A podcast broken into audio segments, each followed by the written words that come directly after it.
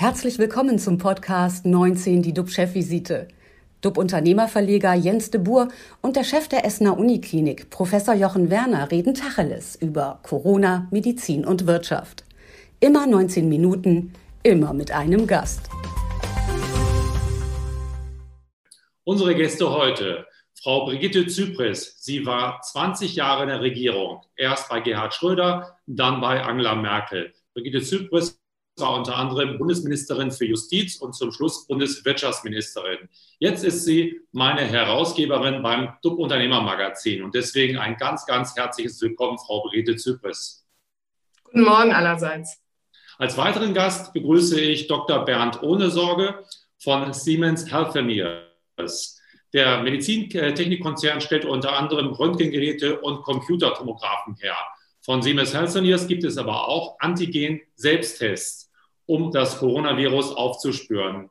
Bernd Ohnesorg sagt, wir tun unser Möglichstes, Möglichstes, um schnell und zuverlässig die notwendigen Technologien und diagnostischen Tests zur Verfügung zu stellen. Guten Morgen, Herr Ohnesorge. Herzliches guten Morgen aus Erlangen.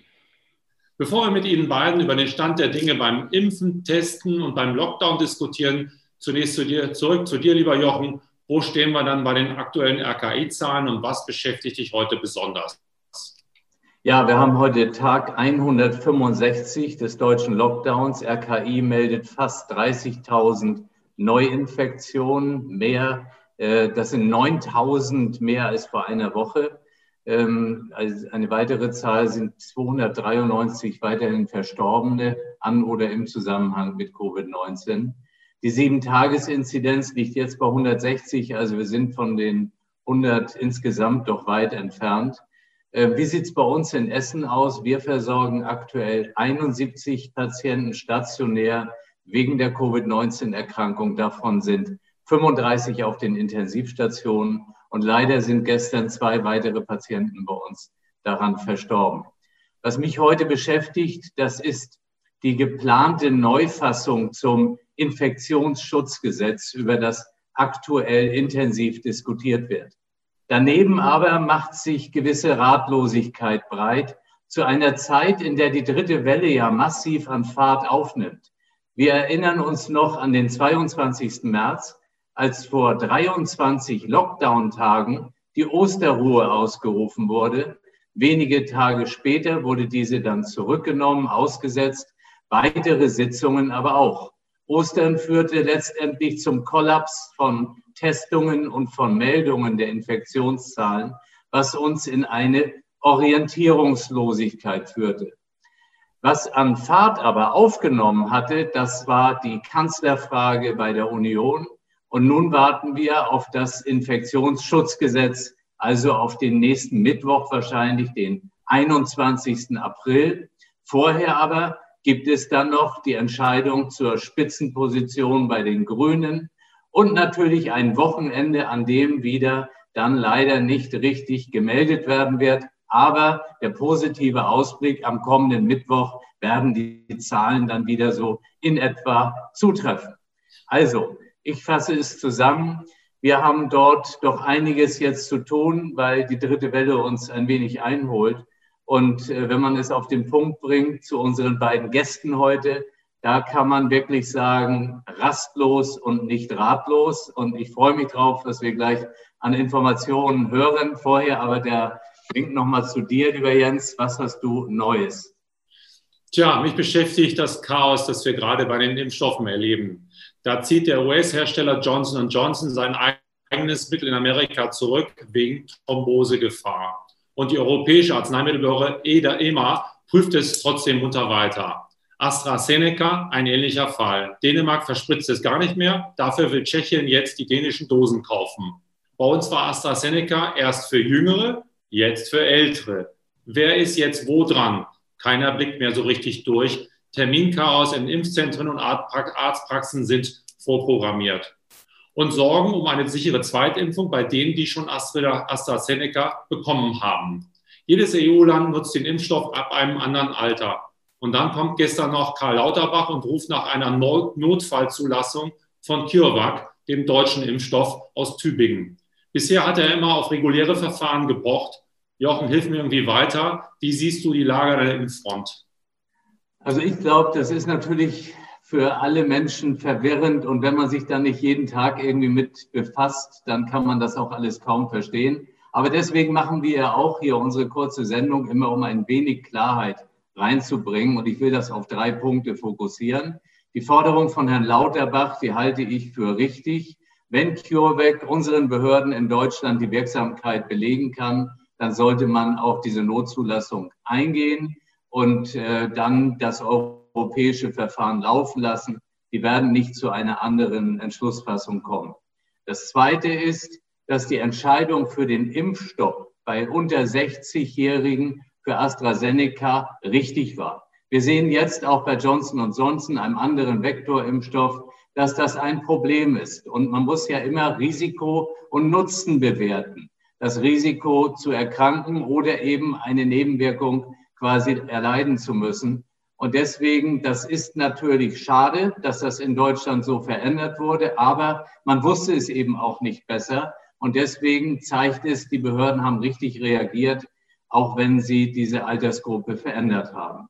Und das letzte Terminchaos in manchen äh, Testzentren, das ist ja nur ein Abbild für dieses Digitalchaos, das wir in Deutschland haben. Das ist viele, viele Jahre gewachsen. Kein Land kann das ruckzuck verändern. Wir wissen es, wir haben es inzwischen begriffen. Ich hoffe, dass wir es auch nach der Pandemie weiter äh, optimieren werden. Und da müssen wir jetzt durch. Ich bin aber total zuversichtlich, was die Impfungen betrifft, auch bei uns in Nordrhein-Westfalen. Da ist richtig ein Schub reingekommen. Und das wird in den nächsten Wochen, wenigen Monaten viel, viel mehr werden. Und deswegen glaube ich, in einem Jahr werden wir zurückblicken und sagen, naja, das war ein wirklich holpriger Beginn, aber fertig. Ja, wir werden uns dann auf die nächsten Impfungen einstellen und es wird ein Routineverfahren für uns werden.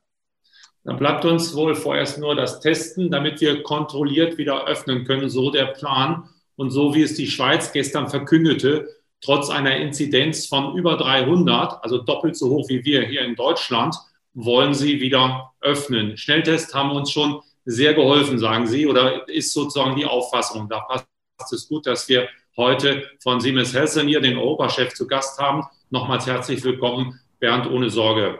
Äh, es gibt bereits Lolli-Selbsttests für Kinder, habe ich gelesen. Planen Sie sowas auch für Erwachsene mit Cola-Geschmack?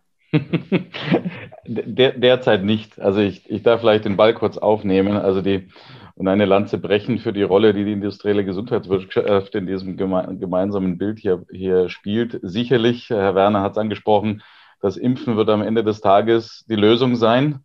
Alles andere kann nur eine Brücke sein. Äh, die, wir werden auch als Arbeitgeber, sobald wir die Möglichkeit dazu haben, das Impfen über unsere betriebsärztlichen Dienststellen dann angehen, sobald das Mandat dazu da ist. Die Brücke zu bauen über diagnostische Verfahren ist eine sehr, sehr wichtige und die Schnelltests sind da eine sehr wichtige Ergänzung. Jetzt äh, Lolli-Tests ähm, muss man ein bisschen mit Vorsicht genießen. Also wir sind über jede Innovation beeindruckt und schauen die uns auch genau an, die das Verfahren vereinfacht und für jeden zugänglich macht. Aber man muss dabei schon immer beachten, die Qualität muss stimmen, äh, ausreichend Studien müssen gemacht werden. Und das haben wir ja als Unternehmen, und ich sage ganz klar auch nicht nur wir, also wir sind auch da in einem hervorragenden Peer-Kontext mit anderen Firmen, äh, die da gemeinsam an einem Strang ziehen. Wir alleine als Healthineers könnten die Kapazität auch überhaupt nicht stemmen, die da im Moment gebraucht wird. Also insofern ist das wirklich ein gemeinsamer Ansatz, den wir da fahren.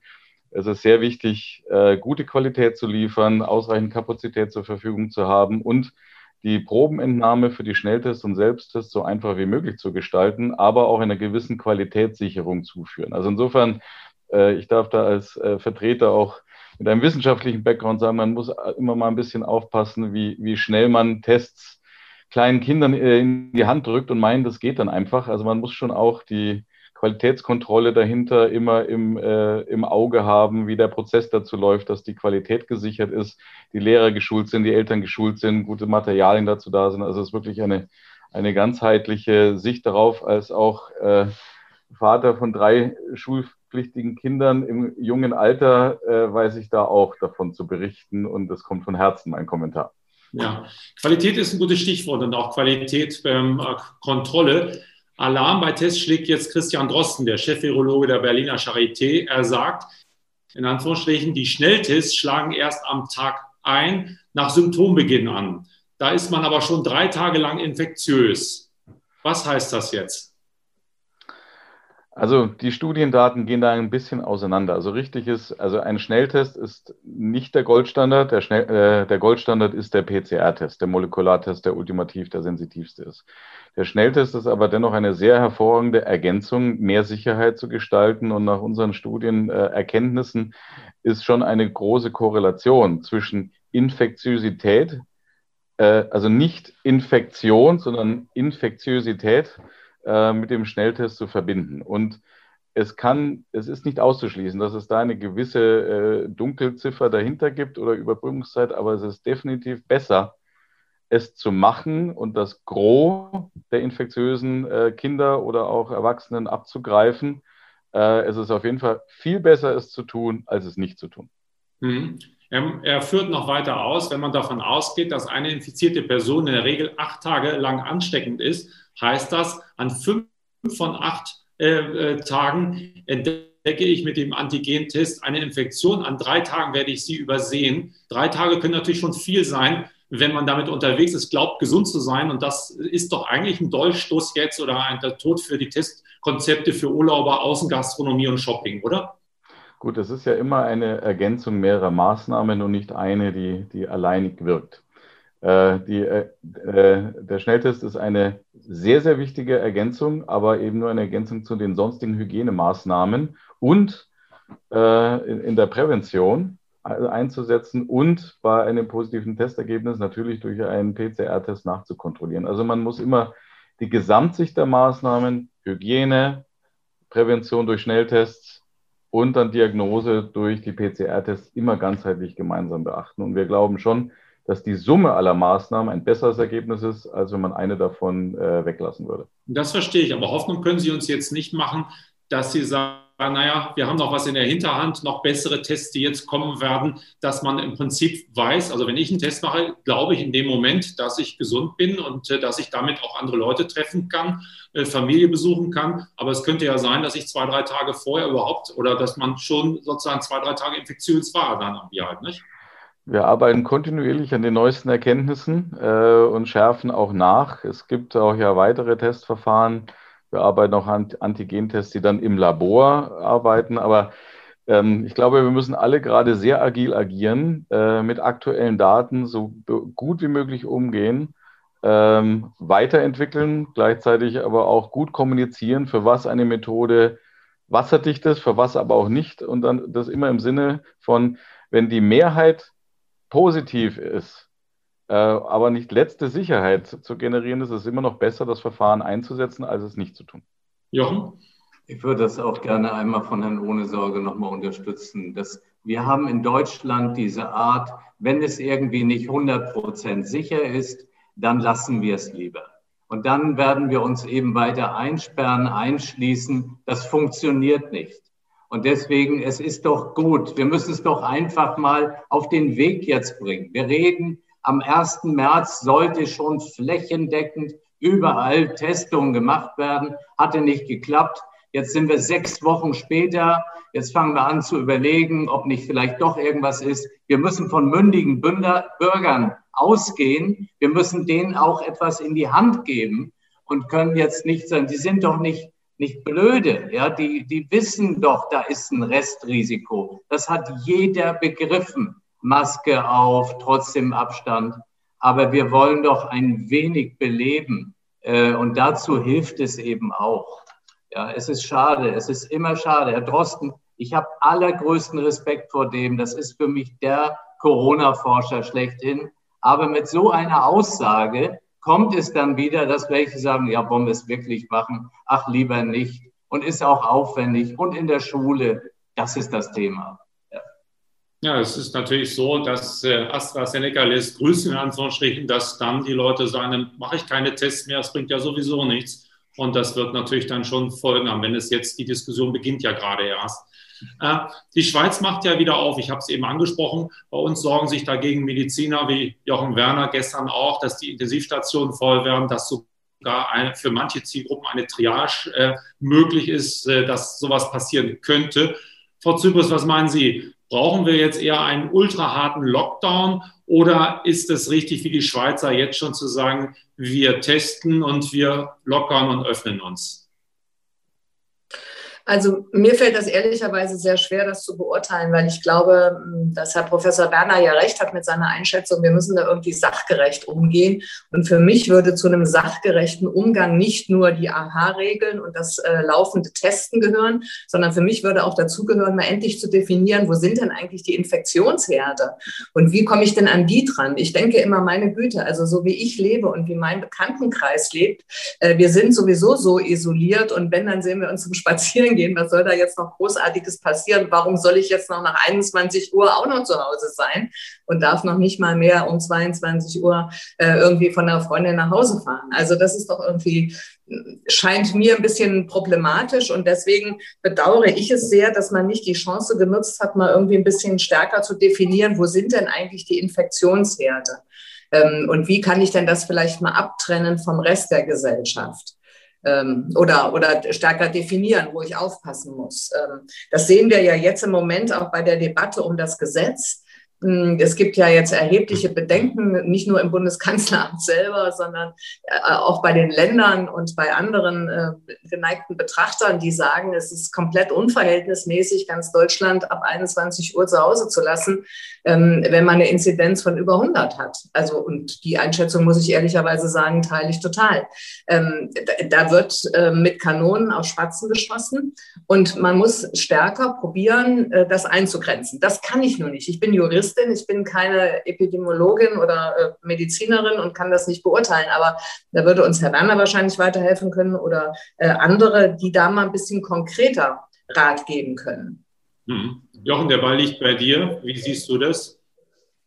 Also ich habe gestern Abend ähm, Herrn Lanz gesehen, da war der äh, Aerosolforscher Herr Storch. Das war sensationell. Äh, wie er noch das einmal dargelegt hat, dass man sich draußen nicht infiziert. Natürlich gibt es immer einen Einzelfall, aber auch die waren schwierig zu finden. Das Thema ist, dann sagt man ja, ja, aber wir machen diese Ausgangssperre, damit die Leute nicht wieder zusammenkommen zu Hause. Herr Streeck sagte dann bei uns, dann schickt die Leute doch raus. Und jetzt kommen wir in dieses ganze Thema und das wird ja auch irgendwie ein wenig totgeschwiegen. Wo sitzen denn die Leute zu Hause? In welchen auch sozialen äh, Problemzonen sind sie eingeengt? Äh, sie, sie treffen sich einfach. Das hängt mit vielen, vielen Dingen zusammen. Wir mögen darüber aber nicht richtig sprechen. Und ähm, das ist aber falsch. Da ist das Thema. Wir müssen sehen, was können wir vielleicht mit Sozialarbeitern erreichen. Wo ist, wo ist dieses ganze Thema? Das ist hochsensibel, aber da finden viele Infektionen statt? Wo sind die Inzidenzen in einer Stadt hoch? Sind sie in dem Villenviertel oder sind sie in bestimmten Problembereichen? Das muss thematisiert werden. Und wenn dann gestern so ein Ausspruch kommt, das ist eben schade, von einem SPD-Politiker hier aus Nordrhein-Westfalen, wo gesagt wurde, er soll gesagt haben, dass äh, man nicht zu Hause die Menschen aufsuchen wird, aber dass man die Menschen schon draußen erwischen wird. Da kommt eine eine Dynamik rein, die ist falsch. Ja, und das ist das, ist das was äh, diskutiert wird. Zubis, Sie kennen ja die Regierung, Sie waren 20 Jahre Teil von zwei Regierungen oder mehreren Regierungen. Was passiert denn dort in, bei Ihnen in Berlin, dass solche Dinge so diskutiert werden und dass dann wieder ein Entwurf kommt und dann die Bundesnotbremse ja überhaupt so gedacht wird, dann doch vielleicht nicht durchkommt? Denkt da keiner mal ein bisschen verstärkt nach? Ähm, das will ich nicht hoffen, dass das so ist, aber äh, man muss leider sagen, dass das Krisenmanagement nicht so sonderlich gut aufgestellt ist. Und das ist ja leider was, was wir beim Bundeskanzleramt schon lange beklagen. Ähm, das äh, prospektive Denken ähm, ist da nicht so ausgeprägt, wie wir uns das wünschen würden. Äh, das haben wir auch in der Vergangenheit schon gesehen. Der von Ihnen vorhin zitierte Osterbeschluss konnte ja auch nur zustande kommen, weil man die Sitzung nicht ordentlich vorbereitet hat. Ähm, anders kann man sich das ja gar nicht erklären. Und ähm, deswegen finde ich es auch schade, dass man nicht ganz am Anfang der Pandemie mal gesagt hat, wir müssen hier beispielsweise mal ein Gremium einsetzen aus ganz vielen verschiedenen Menschen, so eine Art Bürgerkomitee, äh, die parallel tagen und uns auch noch beraten und ihre Erfahrungen mit einbringen. Ähm, dass man ganz offenbar immer nur mit denselben Leuten konferiert und sich nicht auch mal Rat von anderen einholt oder solche solche Vorschläge wie Ausgangssperre ab 21 Uhr nicht mal an irgendwelche Verfassungsrechtler rechtzeitig gibt und sagt, jetzt guckt euch das doch mal bitte an, was sagt ihr denn? Also äh, der Ansatz zu sagen, wir brauchen hier einen Krisenstaat, der quasi dauernd tagt und Informationen reinholt, Informationen verarbeitet und auf die Art und Weise auch zu anderen Empfehlungen kommt. Was Herr Professor Werner eben gesagt hat, war ja völlig richtig. Ich habe letztlich auch im Fernsehen gesehen, dass man in irgendeiner Stadt in Nordrhein-Westfalen an, in ein ähm, Gebiet mit ähm, sozi sozial schwierigen Wohnverhältnissen dann mobile Testzentren hingefahren hat und mit der Bundeswehr dort getestet hat. Das ist doch genau der richtige Ansatz, zu sagen, hier haben wir Hochhäuser, da ist eine besonders hohe Gefahr und da müssen wir möglichst viel testen und wir müssen das zu den Leuten bringen und müssen es ihnen kostenlos anbieten, dann wird es auch genutzt. Das hat sich dann herausgestellt, dass das genützt hat. Also so muss man doch sehr viel flexibler und damit eben auch kleinteiliger reagieren. Also ich glaube auch, dass der, der Ansatz zu sagen, wir machen das über ganz Deutschland, von der Nordseeküste äh, bis runter nach Bayern immer dasselbe, ähm, scheint mir irgendwie ein bisschen problematisch. Aber nochmal, ich bin Juristin, ich bin nicht diejenige, die es ähm, wissenschaftlich einordnen kann, sondern ich sehe es halt von meiner juristischen Brille und dem Grundsatz der Verhältnismäßigkeit und die Frage, ähm, wie reagiere ich angemessen. Glauben Sie denn, wir in Hamburg haben ja die, die Ausgangssperre ab ähm, 21 Uhr, dass das auch da unverhältnismäßig verhältnismäßig ist, dass, äh, weil es gibt ja hier auch Stadtbereiche, Teilbereiche, äh, wo auch ja, wo keine Inzidenzen oder wenig Inzidenzen da sind. Ja, also für die Leute beispielsweise äh, wäre es dann unverhältnismäßig. Das von Ihnen vorhin zitierte Villenviertel an der Elbchaussee wird man wahrscheinlich ohne weiteres um 22 Uhr lang gehen können, ohne irgendwelche Infektionsgefahr zu verbreiten. Das ist doch mal klar. Und ähm, wir haben ja auch in ganz vielen Fällen schon einzelne Klagen gehabt. Und das ist ja auch so ein Thema, was mir so ein bisschen am Herzen liegt, muss ich gestehen, wenn man jetzt so ein Gesetz macht, dann verunmöglicht man natürlich auch die Klage von Individuen gegen die Maßnahmen, weil dann kann man nur noch beim Bundesverfassungsgericht gegen das Gesetz klagen.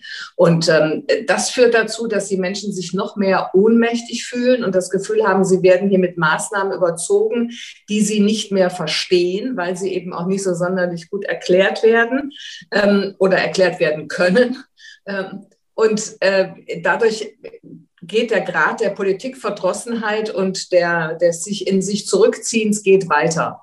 Und ähm, das ist eins der Themen, die mich zurzeit beschäftigen, dass ich den Eindruck habe, dass viele Menschen so sagen, komm, hör doch auf, lass die doch machen, was sie wollen.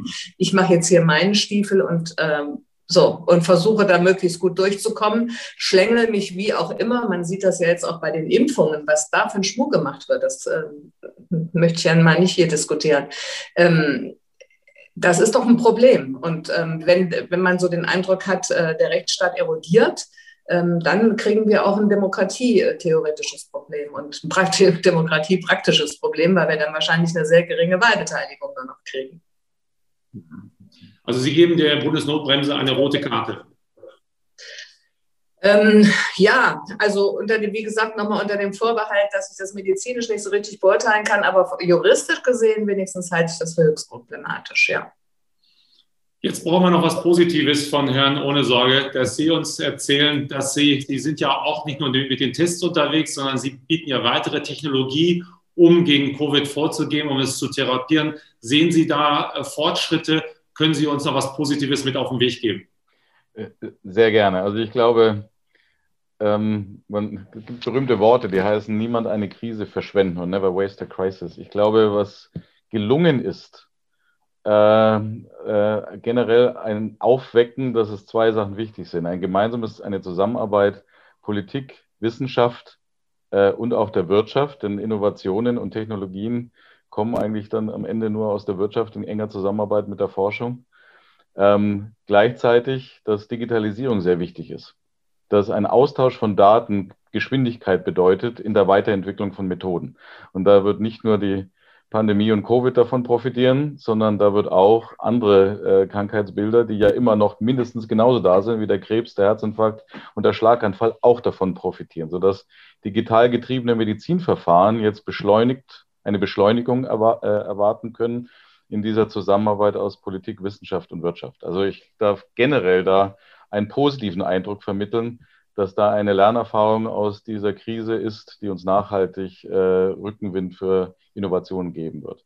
Bei Covid selber, also ich bin weder Jurist noch Mediziner, aber Bürger. Da sind wir uns alle sehr bewusst. Äh, erstens, die Impfung wird am Ende äh, es lösen.